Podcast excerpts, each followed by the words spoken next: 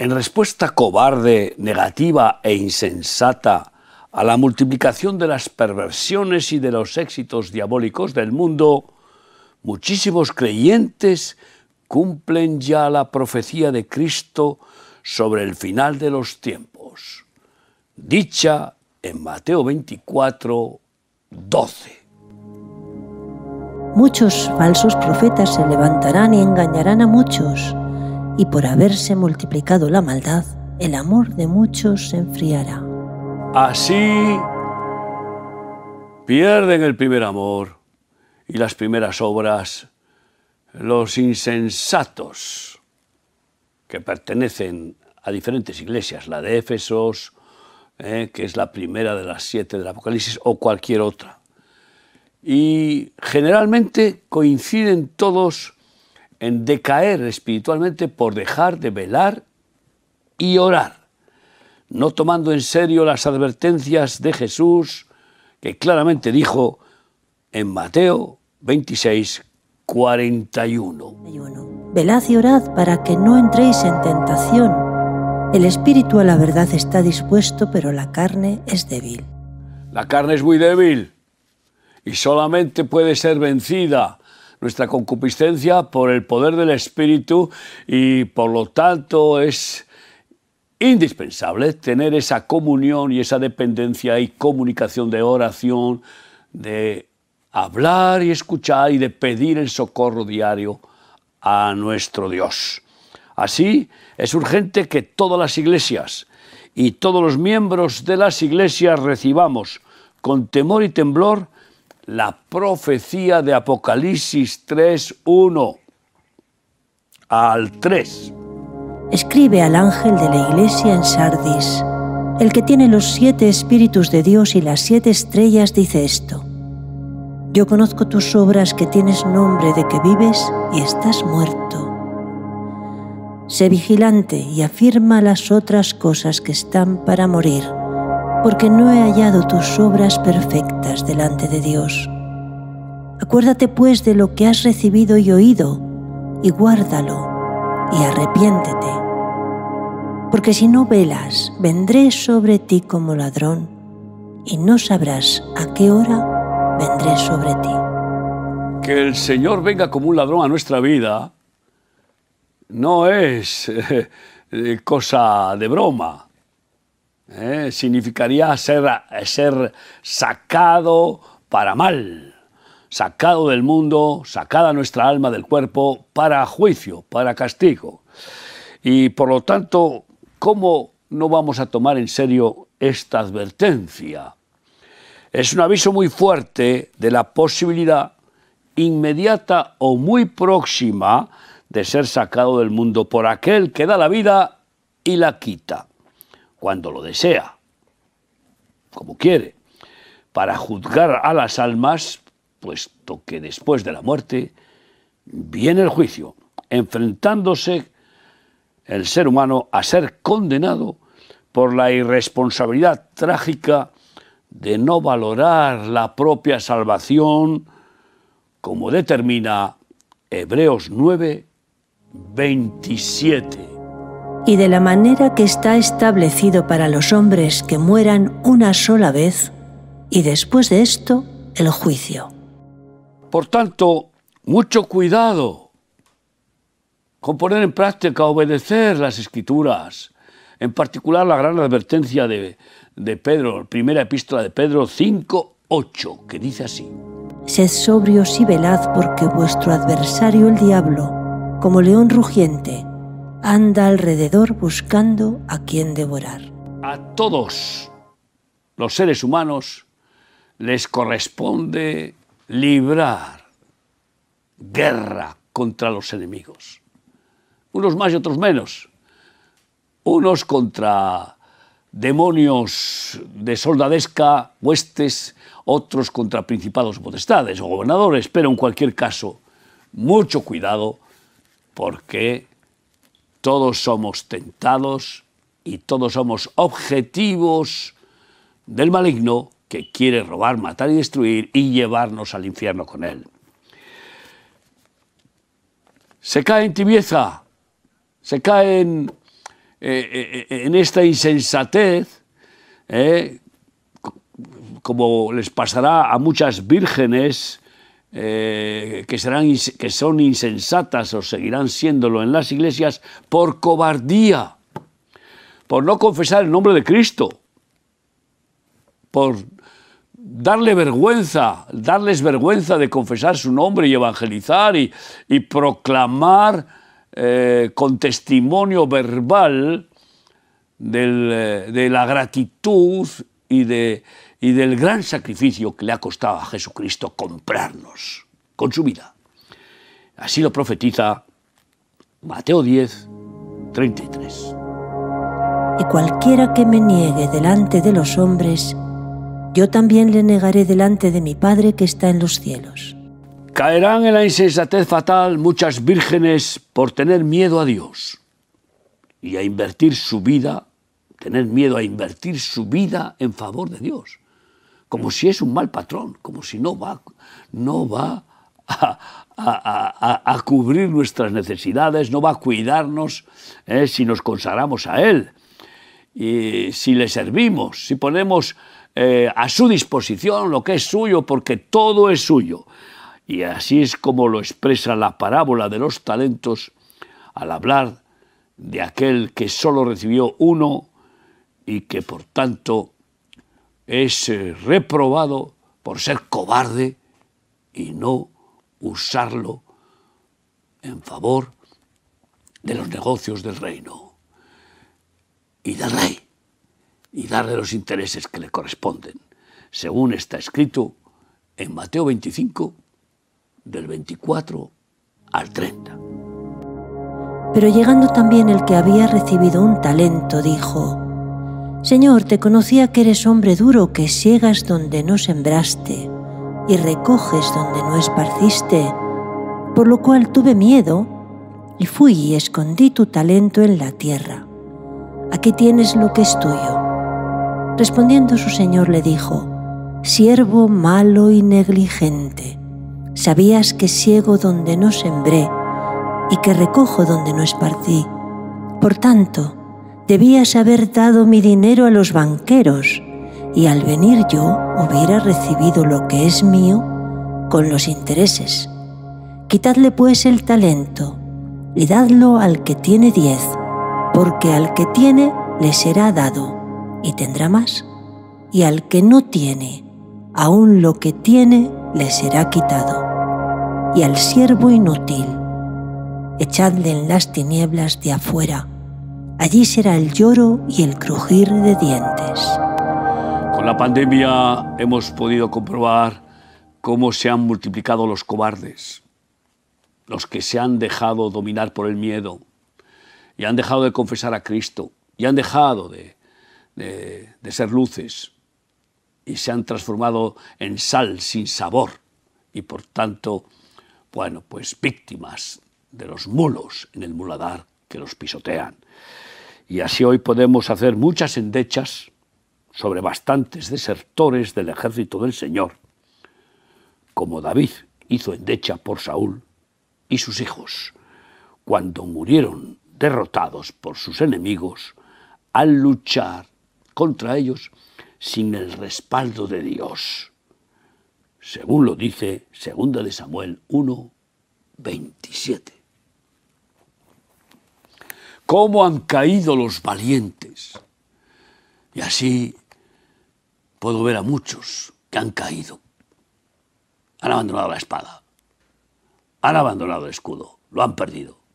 Ya no tienen manto, capa, y han cambiado el calzado del apresto del Evangelio por los playeros, ¿eh? por las zapatillas carnales. Y vemos que los siete mensajes a las siete iglesias de Apocalipsis coinciden con premiar solo a los vencedores. Y nunca los cobardes pueden vencer si no se arrepienten, si no piden perdón y también auxilio divino para dejar de ser cobardes. ¿eh? y recibir la valentía de Cristo. Pues así lo especifica Apocalipsis 21, 7 y 8. El que venciere heredará todas las cosas, y yo seré su Dios y él será mi hijo. Pero los cobardes e incrédulos, los abominables y homicidas, los fornicarios y hechiceros, los idólatras y todos los mentirosos, tendrán su parte en el lago que arde con fuego y azufre, que es la muerte segunda. Es por eso que los tibios forman la iglesia más numerosa de nuestro tiempo. Y ellos serán vomitados si no se rinden al arrepentimiento sincero y al clamor de buscar perdón y ser renovados en el primer amor y las primeras obras. Si, y si no participaron de ese primer amor porque son simplemente convencidos, simpatizantes religiosos, pues que tengan la oportunidad de, en lugar de rasgarse las vestiduras, dejar que el Espíritu Santo circuncide sus corazones como lo, profetiza Jesús en Apocalipsis 3, del 14 al 21. El que tiene oído oiga lo que el Espíritu dice a las iglesias y escribe al ángel de la iglesia en la Odisea. He aquí el amén, el testigo fiel y verdadero. El principio de la creación de Dios dice esto. Yo conozco tus obras que ni eres frío ni caliente ojalá fueses frío o caliente. Pero por cuanto eres tibio y no frío ni caliente, vomitaré de mi boca. Y porque tú dices yo soy rico, me he enriquecido y de ninguna cosa tengo necesidad. Y no sabes que tú eres un desventurado, miserable, pobre, ciego y desnudo. Por tanto yo te aconsejo que de mí compres oro refinado en fuego para que seas rico y vestiduras blancas para vestirte, y que no se descubra la vergüenza de tu desnudez. Y unge tus ojos con colirio para que veas. Yo reprendo y castigo a todos los que amo. Sé pues celoso y arrepiéntete. He aquí yo estoy a la puerta y llamo. Si alguno oye mi voz y abre la puerta, entraré a él y cenaré con él y él conmigo. Al que venciere, le daré que se siente conmigo en mi trono, así como yo he vencido y me he sentado con mi Padre en su trono. Hay de aquellos que caigan en la bulia, la apatía, indiferencia o abstencionismo laboral. Es algo increíble ¿eh? en la obra de Dios, aunque frenético trabajo por buscar cada uno lo suyo. Hay de aquellos que así en la iglesia de Cristo se conviertan de esa manera en vírgenes insensatas, indolentes, perezosas, como lo denuncia tremendamente Isaías 32, 9 a 11. Mujeres indolentes, levantaos, oíd mi voz, hijas confiadas, escuchad mi razón. De aquí a algo más de un año tendréis espanto oh confiadas, porque la vendimia faltará y la cosecha no vendrá. Temblad, oh indolentes, turbaos, oh confiadas, despojaos, desnudaos, ceñid los lomos con cilicio. Los vagos parásitos de las iglesias no pueden ser benditos si no buscan que Dios les, les libre de ese egoísmo, de esa atadura y de esa comodidad, ¿eh? Y con arrepentimiento sincero y, clamor, decir, Señor, sácame de, de esta vida vulgar. Qué trágico es, por tanto, leer Jeremías 48, 10. Maldito el que hiciere indolentemente la obra de Yahvé, y maldito el que detuviere de la sangre su espada. Cuando vemos que la maldición alcanza a, alguien que, que se presentaba como ministro de Dios, como sacerdote, como incluso pues, eh, trompeteando que es profeta o que es apóstol o no sé qué, y resulta que lo que en realidad da como fruto es indolencia, es eh, indiferencia, eh, es, bueno, ensalzarse a sí mismo, es su propio negocio, pues la maldición está bien clara, profetizada, y se cumple muchos, y se va a cumplir en otros muchos, para que el Señor limpie su casa y manifieste su juicio que empieza por ella, por su propia casa. Así acaban por ser las vírgenes insensatas, como están profetizadas en Mateo 25, del 1 al 12. Entonces el reino de los cielos será semejante a diez vírgenes que tomando sus lámparas salieron a recibir al esposo. Cinco de ellas eran prudentes y cinco insensatas. Las insensatas tomando sus lámparas no tomaron consigo aceite, mas las prudentes tomaron aceite en sus vasos juntamente con sus lámparas. Tardándose el esposo cabecearon todas y se durmieron. Y a la medianoche se oyó un clamor Aquí viene el esposo, salid a recibirle. Entonces todas aquellas vírgenes se levantaron y arreglaron sus lámparas. Y las insensatas dijeron a las prudentes, Dadnos de vuestro aceite porque nuestras lámparas se apagan. Mas las prudentes respondieron diciendo, Para que no nos falte a nosotras y a vosotras, id más bien a los que venden y comprad para vosotras mismas pero mientras ellas iban a comprar vino el esposo y las que estaban preparadas entraron con él a las bodas. Y se cerró la puerta. Después vinieron también las otras vírgenes diciendo, Señor, Señor, ábrenos. Mas él respondiendo dijo, de cierto os digo que no os conozco. Hay también de los humanistas que aceptan razonamientos negativos, quienes se dejan convencer por pensamientos de derrota, como ya no hay solución, nada podemos hacer, mejor pasar desapercibidos para que no suframos oposiciones del mundo. ¿Para qué hacer sufrir inútilmente a nuestros familiares con la radicalidad del Evangelio? Vamos a, adaptarnos a estos tiempos modernos. Ese Evangelio fue para los tiempos de Jesús etcétera, etcétera. Estos eh, intelectuales baratos que, que adulteran, adulteran eh, la verdad de Cristo y lo que implica de, renuncia, de, entrega, de sacrificio, de negarse a uno a sí mismo, pues eh, están condenados a ser vírgenes insensatas, quedarse sin aceite y perder perder la oportunidad cuando el Señor arrebate a su iglesia y quedarse, pues eso, sin participar en las bodas del Cordero y, bueno, pues sin tener verdaderamente esa salvación, porque no cabe duda de que la Virgen insensata es rechazada por Cristo y estos son calificados claramente por el apóstol Pablo como necios. Qué terrible.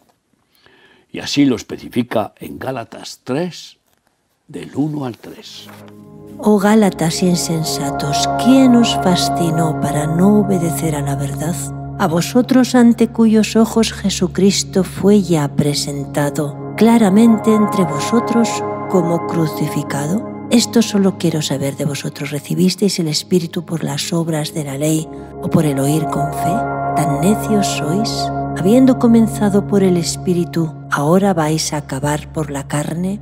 Si en algún momento se debilita nuestro amor por Dios y nuestro amor por el prójimo, inmediatamente doblar rodillas, clamar al Señor, pedir socorro y que nos renueve, que nos encienda otra vez que nos avive y que quite toda escoria, todo lo que tapone e impida ese amoroso romance con nuestro Señor y Salvador. Porque sin candelero Los creyentes y las iglesias se quedan bajo la oscuridad y fuera de la unción divina para engrosar el número de esas vírgenes insensatas y vulgares que forman un limbo gris de ceniza testimonial.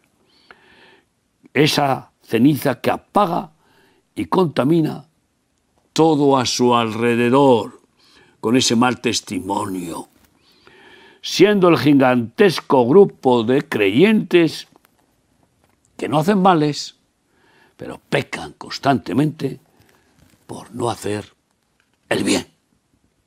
Omisión. Y el que sabe hacer el bien y no lo hace, es pecado.